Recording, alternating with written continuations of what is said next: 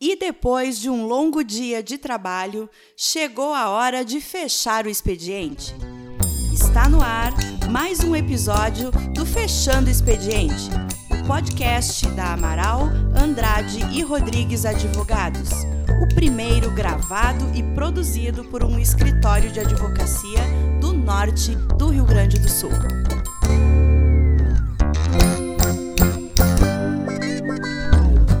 Boa noite, amigos. Boa noite, especialmente aqueles que estão, assim como nós, fechando o expediente. Hoje, com muita alegria, eh, nós vamos receber o Dr. Eduardo Castamã para falar um pouquinho sobre direito e tecnologia, ferramentas tecnológicas, especialmente aquelas que a gente comentou no episódio anterior do podcast, eh, que são as questões de assinatura digital, as plataformas de videochamada eh, e etc. Então, eu vou fazer uma breve apresentação do Dr. Eduardo uh, e depois eu já vou passar a palavra para ele para a gente começar a nossa conversa.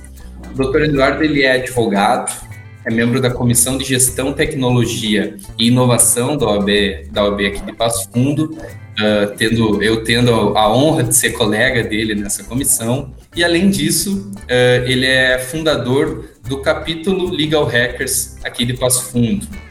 Eduardo, uh, antes de mais nada, eu, eu pensei no teu nome, eu, eu pensei em te convidar, porque sempre que a gente conversa sobre essas questões de ferramentas tecnológicas, etc., uh, na comissão ou em outros ambientes, além de tu demonstrar teu conhecimento propriamente sobre as, as ferramentas, teu interesse em estudar essa parte que não é uh, especialmente do direito, que diz respeito a outras áreas do conhecimento, tu sempre reserva um, um respeito ao direito. Muito quando se fala em tecnologia e direito, uh, muitos indivíduos comentam que ele que, que a tecnologia pode acabar com o trabalho do advogado, pode substituir a justiça em alguma forma. E eu sempre percebo que tu reserva esse espaço uh, do direito, muito embora tenha o apreço pelas tecnologias e entenda uh, como elas funcionam, como elas funcionam um pouco acima da média, né? Uh, então seja bem-vindo, muito obrigado por aceitar o convite. Uh, por favor, fala um pouquinho sobre a tua experiência com a comissão, uh, com o Legal Hackers aqui em Passo Fundo, e daí depois a gente vai entrando nesses assuntos, nesses outros assuntos. Bom, boa noite, é, boa noite, boa tarde ou bom dia, né? Dependendo do horário que a pessoa for acompanhar o, o, o episódio. Queria agradecer, Bruno, o convite de vocês. Vocês são uh, um escritório, eu posso dizer assim, que eu tenho uma admiração pela, pela característica de vocês de buscar a, a diferença, não só na, na prática de gestão jurídica, mas na prática jurídica em si mesmo. Uh, eu acredito, como tu disse, muito na, na ligação uh, muito estreita entre direito e tecnologia, especialmente nesse período, a gente pode ver muito isso. E eu, uh, como se diz assim, o destino me levou a entrar numa comissão que tinha muito a ver com, com o que eu gostava. Isso é, não é a ver comigo ou a ver com o direito, é, tinha a ver com o que eu gostava, que era tecnologia. E ano passado, abril do ano passado, a gente iniciou os trabalhos da comissão, né? O William estavam lá também, é, participando dessa, desse lançamento. E desde então a gente vem promovendo, tentando promover uma ampliação do conhecimento do, dos colegas nessa área, uh, nessa área, é ruim dizer, mas na, entre o direito e tecnologia. E isso, uma coisa foi levando a outra, foi mudando até a minha forma de, de tratar o, o, meu próprio trabalho, que é a advocacia, foi levando eu a buscar conhecimentos totalmente diferentes, como programação, uh, entendimento em tecnologia de informação, segurança de informação, uh, enfim, é, relacionados a, essa, a esse tipo de tecnologia, mais precisamente. Consequentemente, eu fui uh, tendo contato com pessoas e isso me levou a fundar o capítulo Legal Hackers junto com o Vinícius Borges Fortes, da professor da EMED, advogado. E nós conversamos, tinha muito, muitos interesses uh, uh, nessa, nessa área. e fechou tudo. A gente foi. é aquela coisa, né? Que a vida vai levando a gente de uma forma, às vezes, uh, que a gente não está preparado. Né? É, uma, uma, questão meio inesperada, assim, pô, adoro tecnologia, sempre fui muito ligado em tecnologia e nunca pensei em ligar em nove anos nunca pensei, ou talvez um pouco mais, né? Porque tem, a gente conta o tempo de estagiário, né? Advogado conta o tempo de estagiário. é, é, nunca pensei em conectar as duas coisas que eu gostava. Que eu sempre gostei, sempre não, mas eu passei a gostar do direito e aliei a tecnologia e hoje eu consigo ter mais felicidade, inclusive na profissão, atendendo uh, e fornecendo talvez soluções jurídicas para a tecnologia. Isso que é o, o que eu gosto mesmo. Então, juntou Legal Hackers, juntou, juntou a primeira comissão com Legal Hackers, com o que eu gostava, com direito, e eu tenho muito respeito pelo direito e acredito no direito. Uh, ainda acredito, né? Tem muita gente que já está desacreditando. E basicamente é essa a, a, as conexões dos últimos dois, três anos saindo de um mestrado totalmente. Uh, a gente sai meio até uh, focado demais em assuntos jurídicos e, e, filosóficos, assim. E eu comecei a ampliar isso e a minha cabeça fez um boom. E aí eu tô aí em Passo Fundo tentando trazer mais gente para essa área aí, que eu acho que é super importante a gente ter essa compreensão. E depois a gente pode falar mais sobre essa compreensão que eu acredito que seja necessária em tecnologia, direito e direito e tecnologia. Claro. É, na realidade, a, acredito que esse momento que a gente vive, né, de pandemia, nos mostrou o quanto a tecnologia faz parte da nossa vida e o quanto ela pode uh, nos auxiliar, né, uh, justamente como ferramenta eu percebo que algumas pessoas veem na tecnologia um fim é, para as coisas, quando na realidade eu, pelo menos, vejo a tecnologia, essas, uh, todos esses aparatos tecnológicos como ferramentas para a gente desenvolver cada vez mais a, as nossas habilidades, os nossos serviços e etc. Isso é muito interessante a gente já trazer esse aspecto. Uh, hoje nós, como eu falei no início, nós vamos falar um pouquinho sobre alguns temas que a gente trouxe no episódio anterior. E é curioso, uh, compartilhando essa curiosidade aqui contigo, a justiça eleitoral, né, da, daquelas que eu tenho mais contato, a justiça eleitoral é, é a, verdadeiramente a que eu mais me relaciono. E ela tem um sistema uh, de, digamos, é, os aparatos tecnológicos que ela tem são muito avançados perto de outras, outros tribunais e etc. E é curioso que precisou uma pandemia para o Tribunal Superior Eleitoral dizer que um ato importantíssimo das eleições, do processo eleitoral, poderia se dar nesse formato virtual. Uh, é, é, realmente muito curioso, né? Porque a gente percebe em alguns uh, aspectos um certo atraso, né? Uh, não sei, não sei tu, mas a gente já fazia algumas reuniões por videoconferência, por videochamada, óbvio que hoje muito mais. mas era uma ferramenta que a gente utilizava não precisou necessariamente a pandemia surgir, né? A gente ser, uh, digamos, atropelados por esse momento para recorrer à ferramenta. Uh, e o tribunal, a justiça eleitoral, pelo contrário, precisou de uma pandemia para dizer aos partidos que eles podem realizar reuniões nesse formato. O que, que tu acha disso, Eduardo, dessa desse, desse timing diferente que algum tribunal tem para outro, até mesmo que alguns, alguns ramos né, da sociedade, a gente sabe que, que alguns setores da, da sociedade são muito mais afeitos à tecnologia e, no meu ponto de vista, isso os privilegia muito, né? Eles têm muitas facilidades por usar a tecnologia. O que, que tu acha? O que, que tu acha desse movimento que ora chega a tecnologia é mais utilizada por uns, ora menos pelos outros, especialmente nos tribunais, né? Eu, eu assim, ó, eu vejo com bons olhos, mas sempre com ressalvas, tá? Eu sempre vejo a tecnologia assim uh, como algo muito bom, enquanto ela for uh, tida como meio, como ferramenta, como você mesmo falou, para viabilizar com que a gente possa fazer as coisas uh, talvez com mais celeridade quando isso for demandado, porque nem sempre a celeridade é sinônimo de qualidade nas, na, em todas as situações. Então, ah, precisamos de celeridade, precisamos nos encontrar com pessoas, uma grande quantidade de pessoas, uh, de uma forma mais simples e mais fácil, a tecnologia está aí, ela vai nos fornecer isso. Então, os tribunais, de uma maneira geral, que adotam essas, essas medidas uh, com base tecnológica, eu vejo com bons olhos, tá? A tecnologia em si, eu não vejo, uh, eu não sou como é que eu vou explicar? Eu não, eu não vejo a tecnologia em si como um elemento negativo. Eu vejo o uso dela como uma possibilidade de, de uma deturpação do uso dela como uma possibilidade de que ocorram situações negativas sempre como meio, assim, mesmo, mesmo nessa situação. Então, é, acho que foi tarde, tá, tomarem essa decisão. De uma maneira geral, não vamos falar só sobre o Tribunal Eleitoral, né?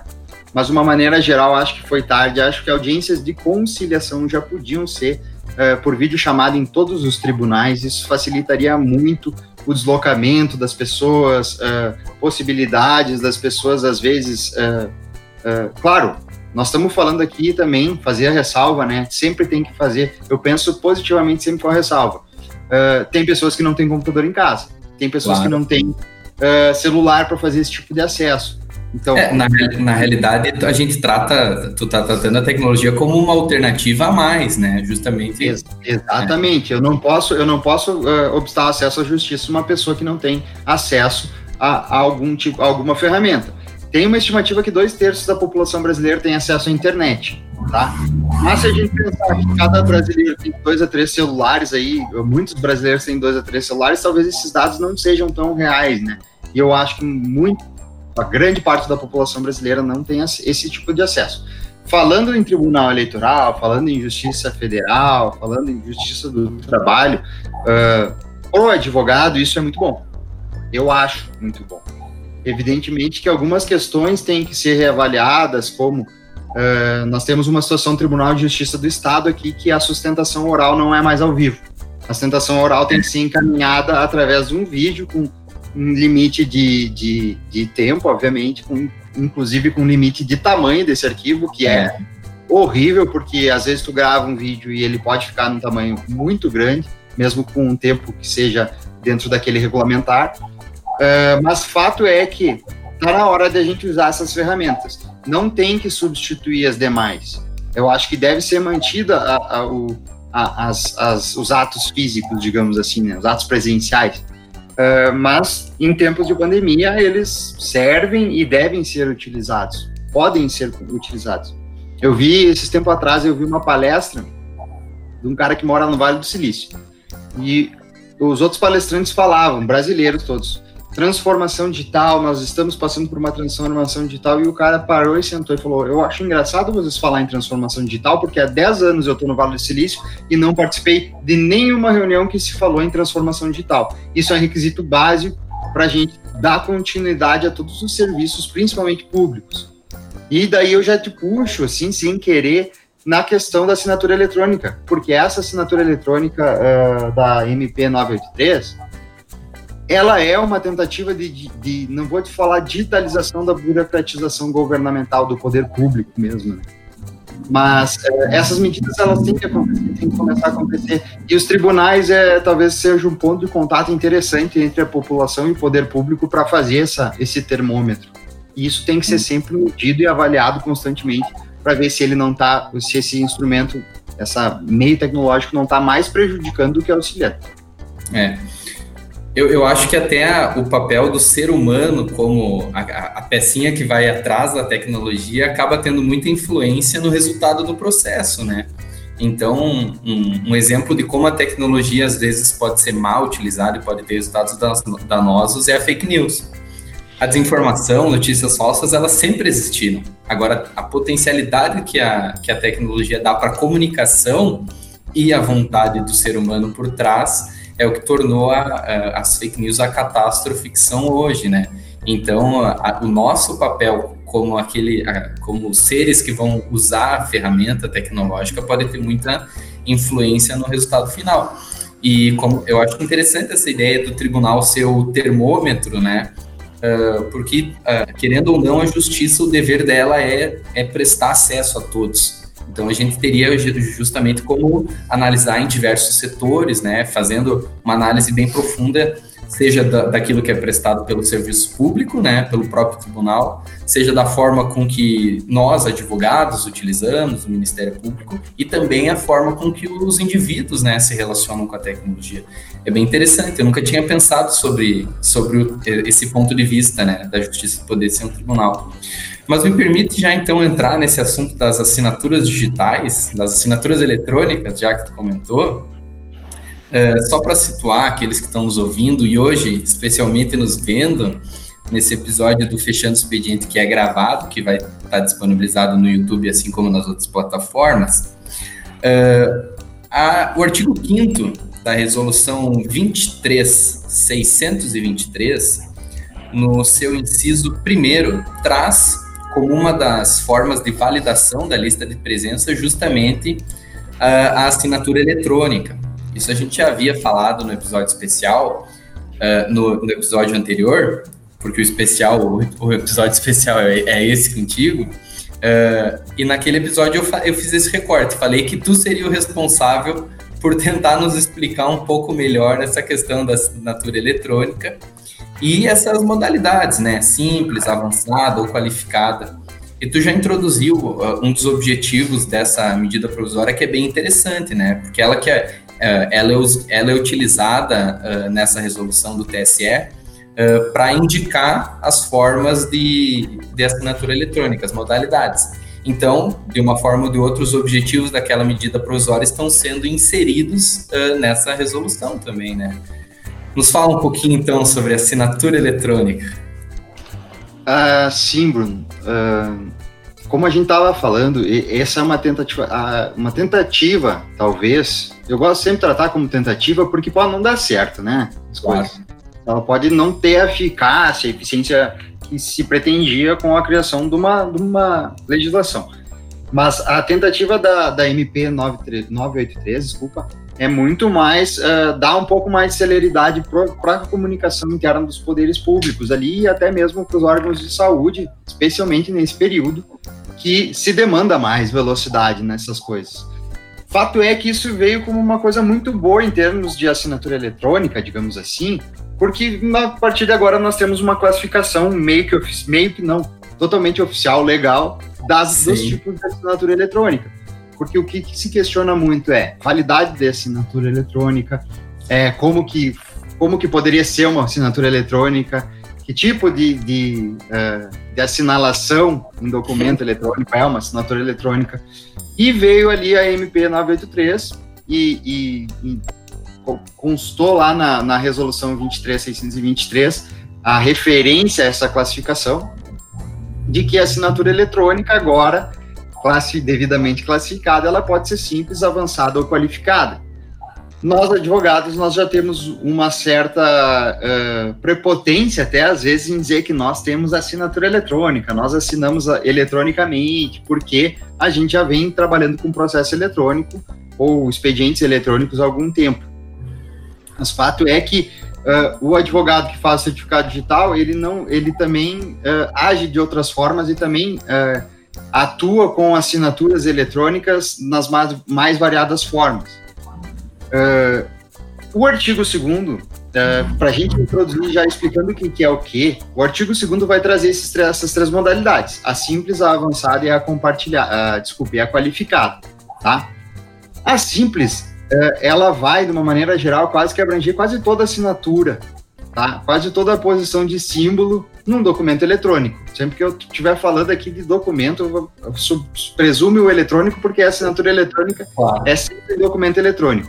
A assinatura, em geral, é a posição de um signo ou de um sinal num documento que vai fazer com que e, aquele documento possa ser identificado ou aquela sinal possa ser identificado em determinada pessoa, em relação a determinada pessoa. Normalmente, quem assina, né? Então, por isso que a assinatura é aquele ato da pessoa marcar ou assinalar um documento. Quando eu falo em assinatura eletrônica, nada mais é que a, a assinalação de um documento de forma eletrônica.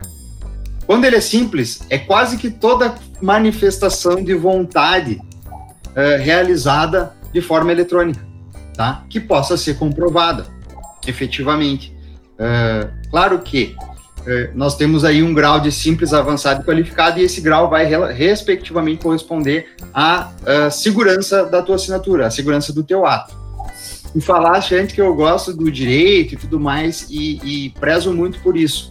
É, as pessoas acham que agora elas vão ter que assim, estudar computação, tecnologia de informação e vão ter que esque esquecer do direito.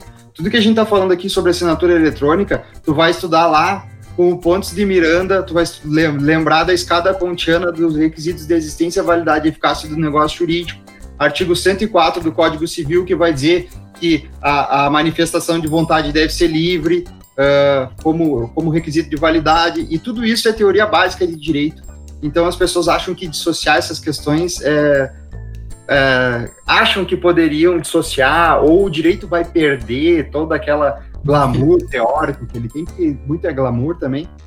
Uh, mas não, nada a ver, nós estamos falando de uma simples manifestação de vontade que é feita no mundo virtual, que é a assinatura eletrônica simples. Ela é, ela é uma forma de manifestação da vontade e que, na, e, na realidade, a, essa forma de manifestação de vontade é regulada pelo direito há muito tempo, né? Ela simplesmente é aquilo que a gente falou, da tecnologia ser a ferramenta, né? Para legitimar isso. Exatamente. Nós estamos Uh, uh, claro, talvez a teoria, algumas teorias de, devem se adequar a essas situações novas, mas se a gente for ver, a gente vai ter que estudar a introdução ao direito, vai ter que estudar a teoria do direito de novo, entendeu? Algumas o coisas. É muito bom, porque às vezes no dia a dia eu, eu percebo vários colegas que esquecem dessa parte do direito que é tão importante. Então, se esse for o resultado, é muito bom, né? Que a gente volte à introdução do direito, aos fundamentos. Deveríamos, né? Nem todo mundo vai, vai fazer esse exercício. Mas fato é que nós falando de assinatura eletrônica simples, nós estamos falando de manifestação de vontade simples nos meios eletrônicos, né? Então, um checkbox lá que é, tu vai marcar a caixinha e concordar com os termos de uso é uma assinatura eletrônica simples. Um, a posição, nós já comentávamos é, é, fora da, da do, bastidores. Bastidores, nós já comentávamos que a assinatura digitalizada, que é a fotocópia, fotocópia do meu tempo, né? A foto, fotografia, ou mesmo o escaneamento da tua assinatura e a posição no documento eletrônico, quando ele vem acompanhado de uma manifestação também mais inequívoca de vontade, ele pode ser comparado a uma assinatura eletrônica simples, tá? Uma resposta a um WhatsApp, entendeu? Hoje já se comprova contratos no âmbito privado, né? Obviamente, né? No setor público é muito mais tem outros requisitos para contratação, mas no âmbito privado já se comprova contratos com uh, mensagens por WhatsApp, contratos que podem ser realizados de forma verbal, eles é, analógica, analo, analogamente, não analogicamente, podem ser uh, comprovados agora de maneira virtual pelo uso do WhatsApp. E isso constitui uma assinatura eletrônica simples, uma manifestação de vontade mais simples, né? Uh, tem consequências isso, obviamente. Quando eu tenho uma manifestação de vontade mais simples, obviamente eu vou ter reflexos lá no ônus da prova, quando alguém acusar que aquela assinatura não é, não tem alguma veracidade ou não tem autenticidade. Então, eu vou ter todo esse problema. E por isso que eles foram escalonando também e trouxeram a, a assinatura eletrônica avançada. E essa a, assinatura eletrônica avançada, ela possui um processo de auditoria dessa assinatura que pode ser verificada é, através de plataformas que fazem esse serviço, que, que prestam esse serviço de uma forma que eles utilizam chaves públicas e privadas para fazer todo o combate das informações e, e, dizer que sim, aquela informação é válida, é, é, é autêntica e está segura. Não houve nenhuma, nenhuma modificação naquela manifestação de vontade inicial. Nesse caso, então, me corrija se eu estiver errado, já tem um terceiro nessa manifestação de vontade que está dizendo, ó, esse indivíduo realmente, utilizando essa forma, essa ferramenta, manifestou a sua vontade a partir do, do, da, da, da classificação de avançada e qualificada, tu já vai ter uma comprovação maior da veracidade da tua manifestação de vontade. E isso corresponde à atuação de uma terceira, de um terceiro elemento, que pode ser eletrônico, inclusive, né? Sim. Pode ser eletrônico. Quando ela é simples, ela pode se dar entre as partes. O próprio, uh, a própria medida provisória 2200, lá de 2001, que estabelece algumas diretrizes para assinatura eletrônica, ela vai dizer no artigo 10, parágrafo 2 salvo engano, que eu não sou muito bom com número, ele vai dizer que qualquer manifestação eletrônica de vontade, mesmo que não seja amparada nos requisitos de autenticidade e integridade do, do, da autoridade certificadora raiz aqui no Brasil, que é a ICP Brasil, que é a, desculpa, a Instituto Nacional de Tecnologia da Informação, Uh, mesmo essas manifestações, elas vão ser consideradas válidas se assim as partes concordarem. Então não há uma exclusão Fato é que quanto mais a gente se resguarda, quanto mais a gente busca ferramentas tecnológicas para uh, ah, proteger a nossa manifestação de vontade, ainda mais num mundo tão bombardeado com informações de consumo, com propostas de consumo, uh, assim, de uma forma totalmente exaustiva até, a gente se resguarda cada vez mais uh, quanto à manifestação inequívoca de vontade que a gente possa uh, fazer. Então, nós temos uma simples, que pode ser ali, digamos, não vou dizer qualquer coisa, mas muita coisa se encaixa como uma assinatura uh, eletrônica simples. Nós temos a avançada, que já demanda um certo grau de segurança, que vai haver uma, uma certificação daquela manifestação de vontade, e aquela certificação vai poder ser auditada e pode ser verificada a qualquer tempo se ela é veraz, se tem veracidade e autenticidade ou não. E nós temos um terceiro é, elemento, uma terceira modalidade, na verdade, de assinatura que é a qualificada. Essa assinatura qualificada é aquela assinatura que é realizada com um certificado digital. É o que dizem, uh, alguns falam que a assinatura eletrônica é o, o, o, gênero do qual a assinatura digital é a espécie.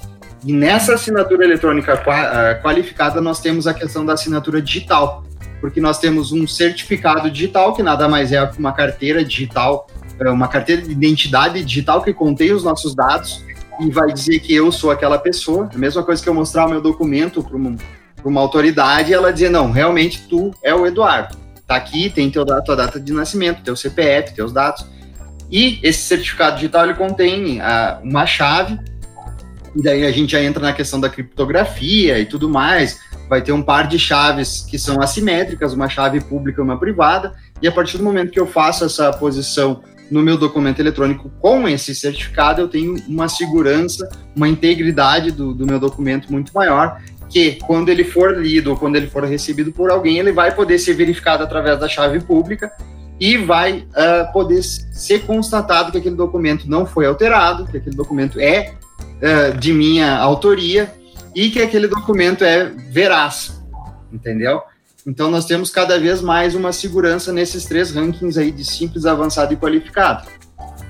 Esses, basicamente, uh, são, claro, daí, se eu entrar na qualificada, eu vou entrar em certificado digital. Certificado digital tem diversos tipos, a gente sabe já ali como advogado tem A1, A3, E3, S3, e isso vai alterando a, o nível de segurança deles. A1 é um nível mais tradicional, e até T3, S3 são níveis mais altos de segurança, tem carimbo de tempo, e tudo mais, validade de prazo de certificado, porque o certificado digital tem validade, ele não é eterno, né? Eu tenho que toda vez renovar, inclusive levar os documentos para provar que eu sou eu e, e, uma autoridade de registro vai fornecer isso, mandar para a autoridade certificadora que vai emitir uma chave privada e um par de chaves, né? Que se encaixam para comprovar futuramente que os documentos que eu assino uh, são efetivamente verazes, uh, verazes não que tenha a integridade, que tem que aquele documento foi transmitido, que isso é muito importante, foi transmitido com segurança, sem que houvesse qualquer ataque a ele. É, é uma cadeia de diversos elementos que ao final vão, vão ter uma vão apresentar né, uma segurança maior para essa assinatura ou também uma segurança menor, né? É interessante porque a, a gente que não conhece, eu pelo menos que, não tenho muita intimidade com a tecnologia, assim como tu, Uh, a gente pode acabar imaginando que o certificado ou que a assinatura elas são um, alguma coisa, né? Algo uh, concreto que a gente possa ver, mas na realidade ela é um processo de, de autenticação que, que tem vários elementos, né? É, é, bem interessante pensar nisso. É interessante pensar nisso também pelo aquilo que tu falaste, né? Uh, a tecnologia ela tem que nos oferecer a celeridade, né? A facilidade, preservando a segurança de diversas questões. Então, uh, é um processo que aparenta ser bem complexo, né? Uh, mas que tem um final justo, né? Oferecer a segurança e a integridade de determinados documentos é algo justo. Tu tem, assim, como a gente está falando aqui, especialmente para partidos políticos, para pré-candidatos, para dirigentes partidários, tu teria para indicar a esses indivíduos alguma, algumas ferramentas que tu conheça de assinatura eletrônica, sejam elas mais simples ou, ou mais complexas, já que essa é uma das possibilidades de comprovação uh, da lista de presença, aqui eu só quero fazer um, um recorte para quem nos, uh, vai nos ouvir, vai nos ver. Uh, no último episódio, eu orientei no podcast, dei a minha opinião, na realidade, dizendo que a, que a opção do inciso 2 da resolução é a, é a mais, digamos, fácil, producente, etc., que é fazer o registro da chamada, o registro do áudio e vídeo, fazer a comprovação como se fosse eu e o Eduardo aqui conversando e eu dizendo para ti, Eduardo, Bruno Weber do Amaral está pronto para conversar, para gravar o podcast. Essa é a opção que eu, que eu indiquei. Mas, enfim, de toda forma, caso alguém opte, né, caso algum partido opte pela assinatura eletrônica, o que que, quem, quais tu conhece, quais tu acha que realmente são boas, que tem talvez um valor mais acessível, né, alguma coisa nesse sentido. Olha, tem, tem várias soluções tecnológicas no mercado, tá? Uh, eu, eu, eu tenho algumas para falar, assim, bem tranquilamente, sem medo de, de, de indicar, e, e, é óbvio que pode dar problema, qualquer. Hoje, não existe, em termos de, de, de tecnologia de informação, 100% de segurança em nada hoje. Uh, mas elas são seguras ao que se propõem elas, e elas cumprem o que elas prometem. Tá? Uh, tem, uh, vou até já dizer como é que pode fazer algumas coisas. Mas nós temos uma muito próxima da gente, que é a Authentic, tá? Eu, Ela é da região de Passo Fundo. Isso, é de Erechim. Mandar um abraço pro Cassiano, inclusive Calegari, que é o fundador da Authentic, entende muito de assinatura digital, de assinatura eletrônica, desculpa. Sim. Uh, e Authentic, por exemplo, tá? Dando, voltado mais pro público, assim. Uh, se eu estou numa videoconferência, a Authentic for, pode fornecer um documento, pode não, você pega um documento simples como, por exemplo, uma lista de chamadas, né, uma lista de presença, lança em PDF lá no site da Authentic e automaticamente ele vai gerar um link, você pode jogar o link para dentro do, do, da tua videoconferência e todo mundo que tiver interesse na, na, na confirmação da presença, clica, vai responder, obviamente, algumas questões relacionadas a seus dados pessoais, porque precisa se confirmar que a pessoa é efetivamente a pessoa. Claro e, e vai, após isso, a própria Authentic ela certifica no documento, vai ter um documento dito assinado, que vai poder ser baixado e comprovado a presença de todos. Eu acredito que isso seja mais fácil dependendo da quantidade de pessoas que tiver uh, na, na conferência aí, porque Sim. daqui a pouco, assim, se tu exigir que todo mundo fale um oi, estou um presente aqui, dependendo da quantidade de pessoas, tu vai ficar horas fazendo isso. Sim. Então eu acredito muito nessas, nessas, nessas soluções. Mas além da Authentic, que é muito simples, inclusive tem uma versão gratuita de até 20 documentos que pode assinar, posso estar falando uma bobagem, mas assim, pode ser assinado indiscriminadamente por quantas pessoas forem. Claro que deve ter um limite, né? O pessoal mas... que se interessar tem que, tem que pesquisar. É, tem que tá fazendo... E tem uma versão paga que te dá assinatura ilimitada por documento. Uh, desculpa, assinatura de documentos ilimitados. Mas além da Authentic, tem a DocuSign, uh, a ClickSign também faz esse tipo. A, por, a própria CertSign, se não me engano, que é uma das certificadoras aqui que a gente faz os certificados digitais, elas, elas assinam. Elas fazem esse tipo de serviço. E o interessante é que tu, é, é uma assinatura eletrônica avançada. Tu não precisa ter um certificado digital para fazer uma assinatura digital cada pessoa. Isso é feito pela própria empresa que vai terceirizar esse serviço e vai fazer e te fornecer um log, inclusive. Um log é um, um arquivo com um histórico de, de acessos e, e, funções realizadas, vai te fornecer um log caso seja questionado. Ele vai dizer, não, ó, o fulano entrou aqui tal dia, assinou com tais dados e com o tal IP, que o IP é o endereço, né? da internet do, do, cidadão. Então, vai conseguir comprovar que aquele cidadão lá naquele IP, que pode ser rastreado, assinou aquele documento. Então, tu tem um nível de segurança já muito maior do que uma assinatura normal ou, às vezes, até uma, uma, uma um ok no chat ali da videoconferência. É. Mas esses, esses três, Authentic é muito bom, eu utilizo aqui no escritório, inclusive, para notificação, para assinatura de procurado para assinatura de contratos também, tudo pela Authentic.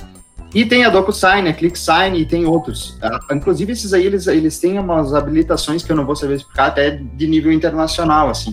Então, elas têm validade a nível internacional, essas, essas assinaturas. Sim.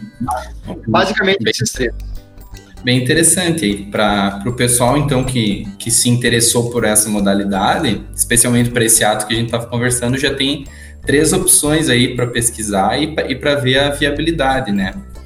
Mas agora, eh, como eu falei da questão do registro de vídeo, né? Uh, obviamente esse registro ele tem que ser feito numa plataforma que permita a conversa pelo áudio, né, assim como nós estamos fazendo, e pelo vídeo. O que, que tu tem para nos dizer a respeito da, da segurança desse tipo de comunicação? Que recentemente, logo, logo no início da, eh, desse período de isolamento, eu me recordo de ter visto uma notícia a respeito da plataforma Zoom, que alguma questão sobre dados e etc. E a gente sabe que partidos políticos, agremiações, tratam de temas muito sensíveis, né? Uh, então, obviamente, é necessário que eles se atentem na escolha da ferramenta uh, em algum grau de segurança a respeito dos dados do, dos seus dos convencionais, nesse caso, né, de quem vai participar da, da convenção, uh, e também daquilo que é dito propriamente na convenção partidária, né? Como é que se dá mais ou menos a segurança dessas ferramentas? E também se tu já puder indicar algumas que tu saiba que tem uma, uma segurança tal qual essas que a gente falou para assinatura digital. É, bom, a segurança de vídeo chamada, tá? É muito passa também pela questão das criptografias bastante. Eles, eles têm cuidado muito nisso. Com essa pandemia deu um boom enorme, né, do uso dessa ferramenta ela era utilizada. Vocês mesmos já utilizavam ela aí bastante. Né? Ela, ela, ela, uh, diversas ferramentas eram utilizadas nesse sentido. Fato é que com esse boom, todo mundo em casa também fez com que determinadas pessoas mal intencionadas se voltassem a voltassem a sua atenção, né? sei lá, sua mal intenção com, a, com, a, os outros e começassem a atacar essas plataformas e especialmente atacar as reuniões que aconteciam nelas. Então o Zoom sofreu o chamado ali Zoom bombardeio, os caras falam, né? Uh, com a invasão de, de, determinados. Não a invasão só na reunião, como a invasão e o roubo de dados de pessoas que estavam na reunião. Fato é que essas, essas seguranças elas são é, vêm de diversas frentes, são, são feitas em diversas frentes. Uh, eu não, não vou nem entrar nas questões de técnicas tecnológicas para te, te explicar, porque eu não sei. assim, tem uma coisa que tem que ser estudada assim, é muito mais a fundo. Mas ela passa por, por sim, pelo, por com certeza o uso da criptografia nas mensagens trocadas, nas, nas, nos dados trocados pela internet, mas ela passa muito pelo usuário. Tá? Isso é importante dizer. Uh, você tem a opção em diversas plataformas de bloquear a entrada de terceiros, fazer uh, videoconferências com senhas, com senhas mais difíceis. Hoje, uma pessoa descobrir uma senha não é tão difícil. Então, não adianta botar um, dois, três, quatro para te entrar na videoconferência, porque alguém vai botar um, dois, três, quatro e não precisa nem de um programa lá para decifrar tua senha. Entendeu? Senha da conferência também não pode ser, né, pessoal? É, também não pode ser. Então, assim, pô, bota uma senha mais, um pouquinho mais difícil. Talvez alguém tenha problema em entrar, ajuda aquela pessoa que teve problema para ingressar na reunião. Mas o grande problema muito é pelos usuários. Eu tenho participado, já participei de várias plataformas em diversas situações, às vezes pessoas demandam que use uma, use outra, e eu tenho essa flexibilidade, até um pouco que eu tenho acesso a alguns planos pagos dessas plataformas. É, fato é que também quanto mais a gente paga por elas, maior nível de segurança elas vão nos, nos, nos fornecer. Então, assim, se nós estamos falando de uma situação ou de uma conferência que contém uh, informações muito importantes e que não podem vazar ou que não podem ser publicizadas assim de uma forma muito fácil, é interessante que a gente invista nessa ferramenta, tá? Uh, o Zoom, depois dessa, desse, desse Zoom bombardeio que ele sofreu, eles investiram em segurança, tá? E, obviamente, que após isso, o Zoom ficou seguro de usar, porque eles não querem outra, outro claro. escândalo nesse sentido. Mas eu tenho visto muito no Google Meet uh, invasões uh, nas bancas de TCC, banca de mestrado, banca de doutorado, coisas assim importantíssimas, não simples reuniões entre pessoas uh, seminários, webinários, uh, as pessoas acabam divulgando o link, então, assim, uh, acaba havendo esse, essa, essa facilidade por parte do usuário, que vai lá e posta o link no Facebook, no LinkedIn, ou em algum outro plataforma social em que seja possa ser acessada por terceiros. A pessoa entra lá e bota um nome mais ou menos, às vezes, um nome que é comum, e consegue acessar e acaba esculhambando. Não só roubando dados, às vezes, mas esculhambando um momento ali. Atrapalhando o ato, né? Exatamente. Então, eu acredito que a, a segurança, é, ela passa muito pela mão do usuário, tá? É, claro que existem ferramentas tecnológicas de segurança muito importantes que elas devem ser levadas em consideração. Então, é bom pesquisar as plataformas. Existem plataformas de código aberto, existem plataformas que são mais simples, plataformas que são mais fechadas para usuários só de determinada corporação. Então, se nós estamos falando de um partido político, nós poderíamos pegar uh, uma plataforma uh, e convencionar com a plataforma de que somente as pessoas conectadas àquela corporação acessariam a empresa, acessariam, desculpa, a, a, a videoconferência. Então, o usuário também tem ferramentas e ele tem que se atentar que ele não pode ceder a determinadas uh, vaidades, às vezes, de divulgação, porque isso pode comprometer o conteúdo da videoconferência e pode comprometer a própria, o próprio ato, né?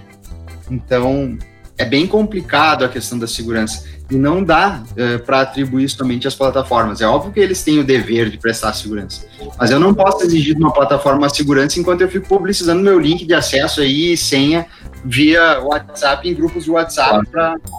Essa, na realidade, esse é um apontamento muito importante, na realidade, Eduardo, porque uma das orientações, né, uma das opiniões que eu dei a respeito da, das convenções é justamente limitar o acesso aos convencionais que são determinados pelo estatuto de cada partido.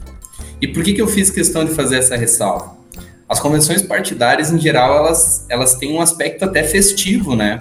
Uh, porque está iniciando um processo eleitoral que sempre é muito desgastante, mas também é, é uma opção de cada indivíduo participar, defender ideias, né, colocar seu nome para a sociedade. Uh, às vezes tem a comemoração né, pela aprovação de uma candidatura, pela pela aprovação de uma coligação. Então, às vezes tem esse elemento festivo, né, os filiados, etc.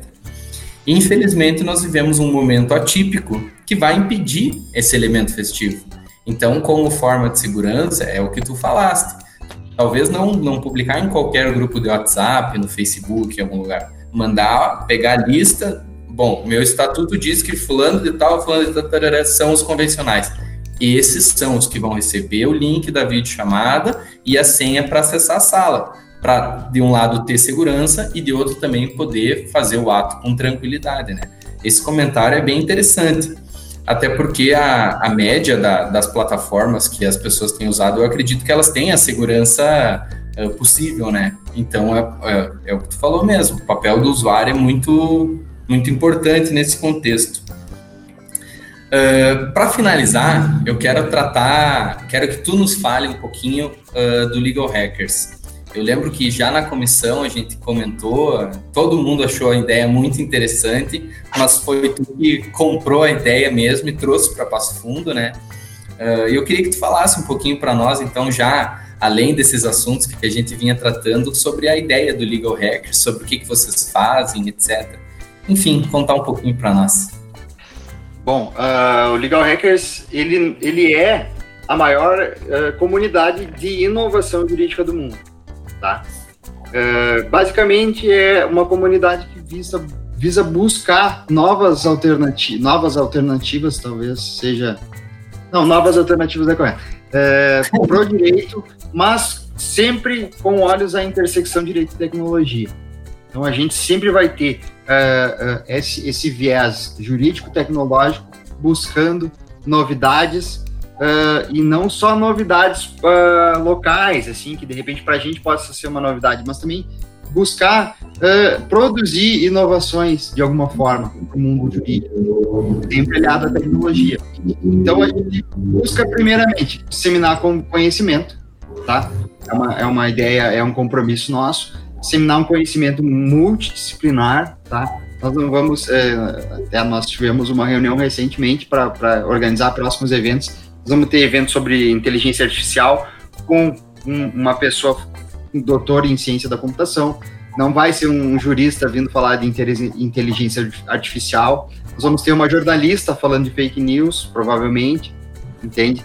Então, a, a ideia é a multidisciplinariedade. O direito tem que, tem que se abrir e tem que beber nas fontes corretas. Ele não claro. pode. É, uma coisa que, que eu aprendi assim, ah, eu, eu estudava criminologia muito e estudava a questão da segurança pública. E eu fui muito criticado em alguns pontos porque o jurista não estuda segurança pública.